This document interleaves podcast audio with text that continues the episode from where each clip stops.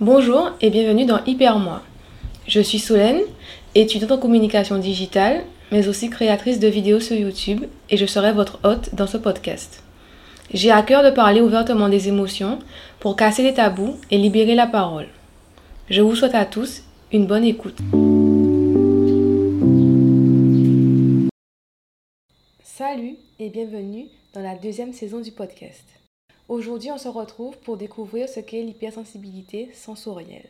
Donc, qu'est-ce que l'hypersensibilité sensorielle Pour avoir une vraie définition? Donc, on l'a déjà abordé dans d'autres épisodes, j'en ai déjà parlé. C'est quelque chose quand même d'assez connu, d'assez répandu. Mais je voulais vraiment euh, faire un épisode centré là-dessus parce que même si on entend cette expression, on ne sait pas forcément ce que ça veut dire, l'origine. Et je pense que c'est important de vraiment le comprendre, de le savoir en tout cas.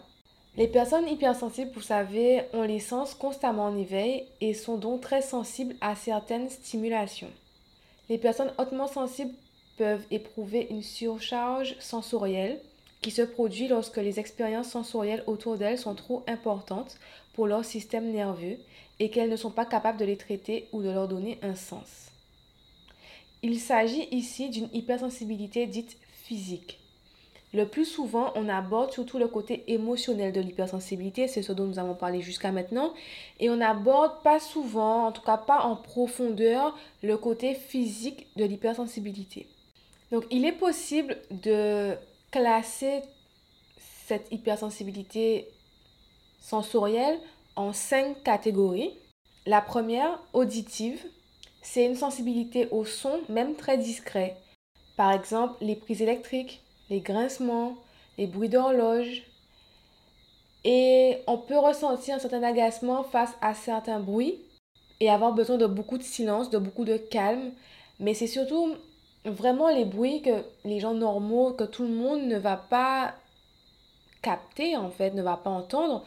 Par exemple, le bruit d'une prise électrique, il n'y a pas beaucoup de gens qui sont capables d'entendre ben, le branchement, etc., le son des prises électriques ou euh, rester vraiment concentré sur des petits bruits ou que certains petits bruits, euh, surtout répétitifs, vont déranger. La deuxième catégorie, c'est visuel. Donc ça touche aux yeux.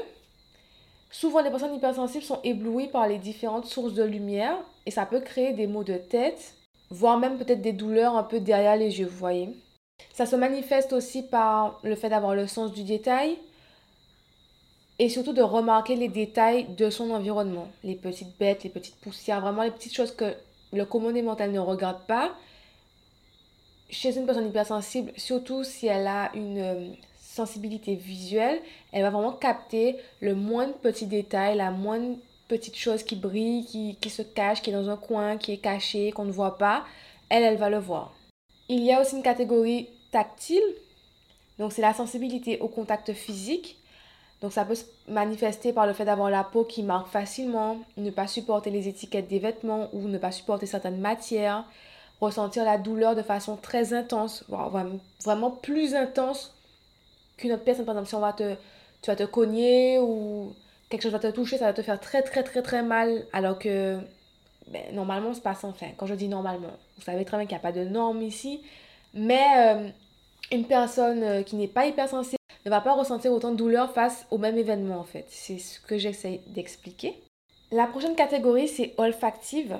Ça passe par le fait de détecter toutes les odeurs, même les plus subtiles, d'avoir des réactions face à certaines odeurs aussi. Donc, il y, a des odeurs qui vont dégoûter, qui vont créer des réflexes vomitifs, beaucoup de dégoût. Ça, ça peut déranger aussi de sentir toutes les odeurs, de sentir facilement même les odeurs les plus discrètes en fait. Petites odeurs qu'on sent pas forcément euh, au quotidien ces personnes-là seront sensibles aux odeurs, ce qui peut provoquer des petits soucis, comme toutes les autres catégories que j'ai évoquées. C'est forcément désagréable, c'est forcément un petit peu plus sensible, parce que par exemple, on peut mal réagir à l'odeur d'un repas, à l'odeur d'un parfum, de la lessive. C'est bête, mais ce sont des choses qui peuvent facilement écœurer, dégoûter, déranger et rendre la personne euh, totalement inconfortable en fait au final. Ça se manifeste aussi par, comme je, l'ai évoqué juste avant, mais pour le préciser un petit peu plus, par une sensibilité, voire même une forte sensibilité aux odeurs corporelles. Donc voilà, les transports, les personnes, etc. Ça peut être vraiment compliqué.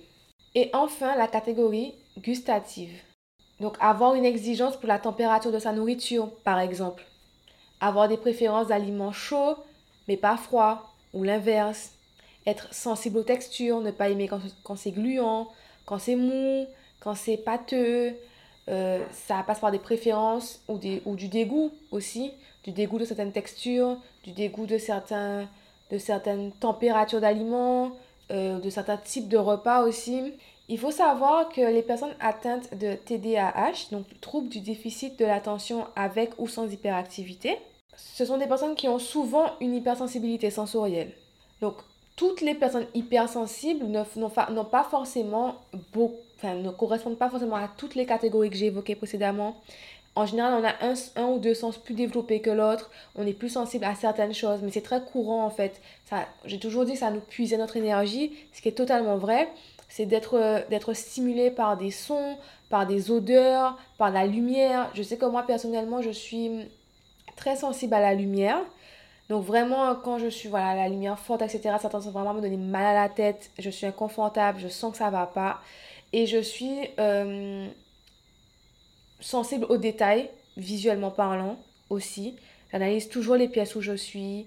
J'analyse toujours mon environnement dans les moindres détails. Je vais tout regarder, mais vraiment vraiment au millimètre près, peu importe où je suis, dans, dans tous les endroits et, tout le temps et tous les jours. Donc ça peut être facilement aussi... Euh, ouais, pénible en fait, des fois de...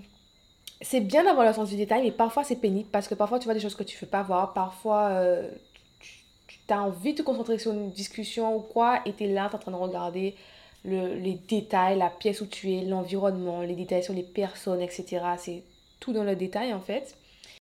Et j'ai aussi une sensibilité au bruit euh, assez forte. J'aime pas le bruit. J'aime pas les petits bruits qui sont récurrents. En fait, je suis très sensible à tout ce qui est cri, par exemple. Vraiment, je, je déteste les gens qui crient, euh, les, les, les, bruits qui s'associent à des cris. Ça, ça m'irrite, je suis pas bien, j'aime pas. Euh, je travaille dans le calme, enfin, j'arrive pas à me concentrer. S'il y a du bruit autour, si je mets de la musique ou une série, je pourrais pas me concentrer sur ce que je fais je suis aussi très sensible à, au bruit euh, spontané et très fort, soudain. Ce qu'on n'attend pas en fait, comme les bruits des motos, les klaxons, les bruits euh, des portes qui claquent. Ce genre de bruit vraiment très très surprenant, ça me fait vraiment sursauter à chaque fois et ça me saisit en fait, ça me, ça me tétanise à chaque fois. Euh, ce, qui peut, ce qui est vraiment dangereux et vraiment pénible parce que si une porte claque, je vais vraiment sursauter et ça va vraiment me tétaniser pendant quelques secondes. Si une moto vient pendant que je conduis, etc., ça peut être hyper dangereux. Euh, et tous les petits bruits, voilà, vraiment de la vie quotidienne, des klaxons, des trucs, moi, ça vraiment, ça me tétanise. Donc, c'est vraiment pas facile à gérer, mais ça fait vraiment partie de mon hypersensibilité. Je le sais, euh, je l'ai accepté, je l'ai compris et ça fait partie de moi au final, intégralement, parce que c'est un mode de vie aussi de savoir que la personne avec qui on est, euh, est sensible au bruit, est sensible à la lumière euh, et à la sens du détail, par exemple, c'est les, mon entourage, je le dis toujours et je pense qu'ils le savent et qu'ils l'ont intégré. Peut-être qu'ils l'ont pas associé à mon hypersensibilité, mais qu'ils, en tout cas, ils le savent, que je suis très sensible au bruit et surtout au, bruit soudain et que du coup, pour un truc qui va pas les faire se sauter eux et qui c'est genre juste une porte qui claque, c'est juste un bruit soudain, moi vraiment je vais se sauter, je vais avoir besoin d'un petit temps de enfin pour redescendre et pour euh, pour me rassurer, pour reprendre mes esprits. Et, et la lumière, après, c'est surtout moi qui gère en fait, parce que je sais qu'il faut que j'ai des lunettes de soleil, je sais que. Enfin, j'ai pris du temps à comprendre que j'étais très sensible à la lumière dans le sens où. Euh, je comprenais pas, j'avais pas fait la, la, relation entre la lumière et des fois, le fait que j'ai des petits coups de chaud, que je suis pas bien, et que j'ai des maux de tête qui commencent à arriver. Des fois, c'est des maux de tête très violents parce qu'il y a la réverbération, la lumière est soudaine, etc. Maintenant, je le sais du coup, j'agis en conséquence, mais euh, c'était pas. Ça pas très très longtemps que j'ai fait la relation entre les deux en fait. Donc, si je peux donner quelques conseils pour finir, je dirais préservez-vous. Protégez-vous des stimulations auxquelles vous êtes sensible autant que vous le pouvez. C'est pas facile parce qu'on ne peut pas arrêter de vivre et que les stimulations sont là au quotidien et que voilà, c'est, ça peut être pénible, ça peut être difficile, mais on ne peut pas arrêter de vivre pour ça.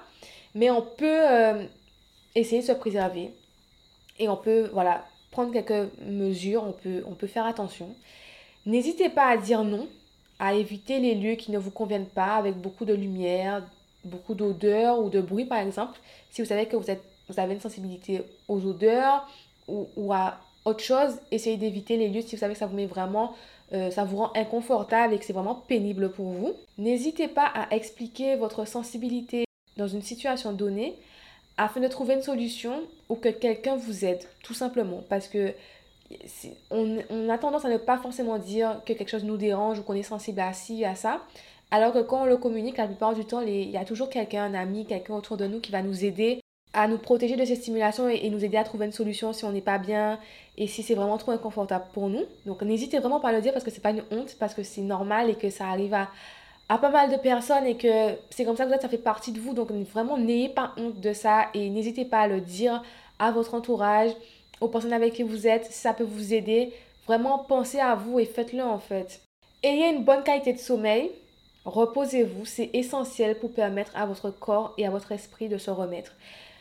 Le sommeil, c'est important tout le temps, mais surtout en tant qu'hypersensible, après avoir été stimulé, genre avoir vu du monde, etc., un endroit bruyant et tout ça, du temps seul, calme, reposez-vous, dormez, méditez, soyez dans un environnement qui vous rassure et qui vous permet de vous reposer et de vous remettre de vos émotions, de vous remettre de ces stimulations parce que c'est vraiment hyper, hyper fatigant pour le corps. C'est hyper difficile. Donc écoutez-vous. Écoutez votre corps, reposez-vous, trouvez votre rythme. Prenez le temps de vous connaître, de savoir ce qui vous fait du bien, ce qui vous permet de vraiment vous reposer et, être en forme et vous remettre de tout ça après. Ça peut être différentes choses, ça peut être la mer, ça peut être le sommeil, ça peut être la lecture, peu importe. Trouvez ce qui vous convient, trouvez ce qui vous correspond et n'hésitez pas à le mettre en place. Donc voilà, c'est tout pour moi pour ce premier épisode. Je suis tellement contente de vous retrouver, je suis tellement contente de partager avec vous pour une nouvelle saison. J'espère qu'elle vous plaira vraiment, vraiment. J'ai travaillé de tout cœur là-dessus. J'ai beaucoup de choses à vous partager. Donc j'espère vraiment que vous êtes content de me retrouver. Sur ce podcast, on va partager beaucoup de choses. N'hésitez pas à suivre le podcast et n'hésitez pas à laisser un petit commentaire, ça fait toujours plaisir. Et nous, on se retrouve prochainement dans un nouvel épisode. Bye bye Merci d'avoir écouté cet épisode. N'hésitez pas à vous abonner au podcast pour ne rien rater, à laisser une note et un commentaire. Je serai ravie d'avoir vos retours. Et moi, je vous dis à bientôt pour un nouvel épisode.